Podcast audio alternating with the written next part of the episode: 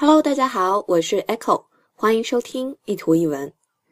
今天的这句话有点长，但真的是说到我心里去的一句话。Courage doesn't always roar. Courage, courage 是勇气的意思。Roar, roar 表示怒吼、咆哮。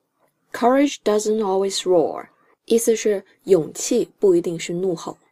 Sometimes courage is the quiet voice At the end of the day, saying, "I'll try again tomorrow."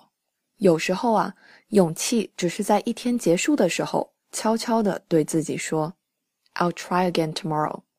没关系，我明天再试一次。跌倒了，我会爬起来。一条路走不通，我会找另一条路。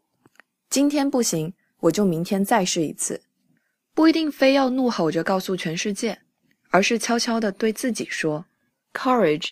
doesn't always roar. Sometimes courage is the quiet voice at the end of the day saying, I'll try again tomorrow.